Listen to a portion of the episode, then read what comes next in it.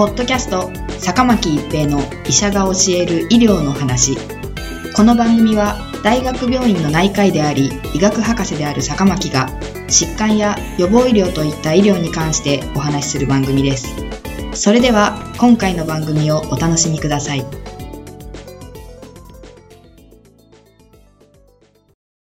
皆さんこんにちは、坂巻一平です。ポッドキャスト、坂巻一平の医者が教える医療の話。今回は恐怖症です。恐怖症には全身性恐怖症と限局性恐怖症があり、これらは異なる病気と言えます。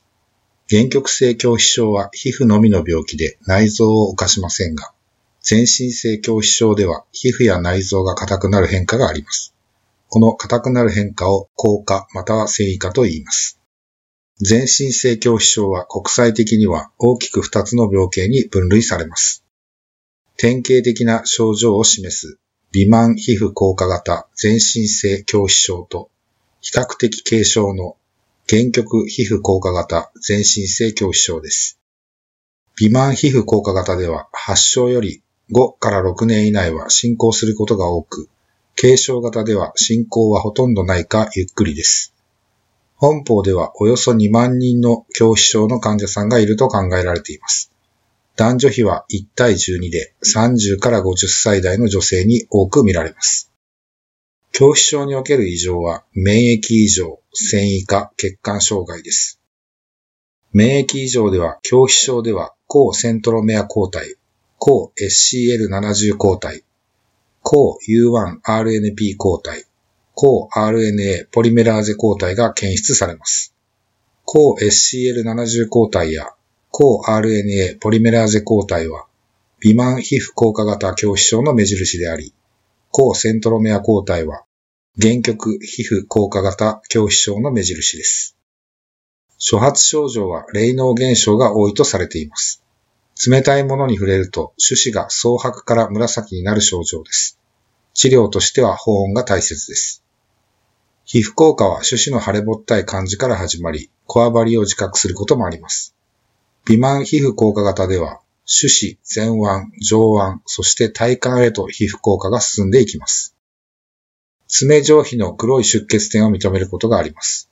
また、指先や関節背面に潰瘍を認めることがあります。微慢皮膚効果型は、比較的多い合併症として肺腺異症を認めることがあります。空咳が出たり、呼吸困難が出現したりします。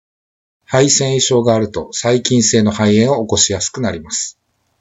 腎臓の血管に障害が起こり、その結果、高血圧を生じるものを、狂気症ジンクリーゼと言います。急激な血圧上昇があり、頭痛、吐き気があります。ACE 阻害剤という高圧薬で治療します。ジンクリーゼは恐怖症の約5%に発症し、予後を左右する重要な合併症です。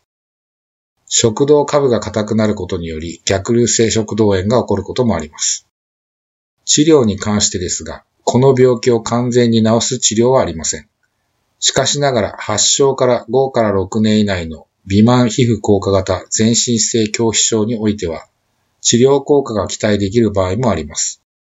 皮膚効果に対しては少量のステロイド、肺繊維症に対してはシクロホスパミド、逆流性食道炎に対してはプロトンポンプ阻害薬、血管病変に対してプロスタサイクリン、肺高血圧に対してはエンドセリン受容体拮抗薬、恐怖症ジンクリーゼに対しては ACE 阻害薬を用いた治療をします。微慢皮膚硬化型においては、発症から5から6年以内に皮膚硬化と内臓障害が出現します。大変不思議なことですが、5から6年が過ぎると、皮膚硬化は警戒してきます。つまり、一度硬くなった皮膚が柔らかくなってくるのです。残念ながら、一度悪くなった内臓の病変は元には戻りません。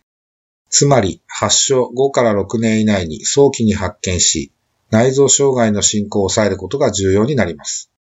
原曲型では皮膚効果の進行もゆっくりで、多くの場合治療を必要としません。ポッドキャスト、坂巻一平の医者が教える医療の話。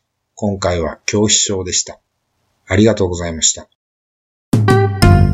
ポッドキャスト坂巻一平の医者が教える医療の話今回の番組はいかがでしたか？次回の番組もお楽しみに。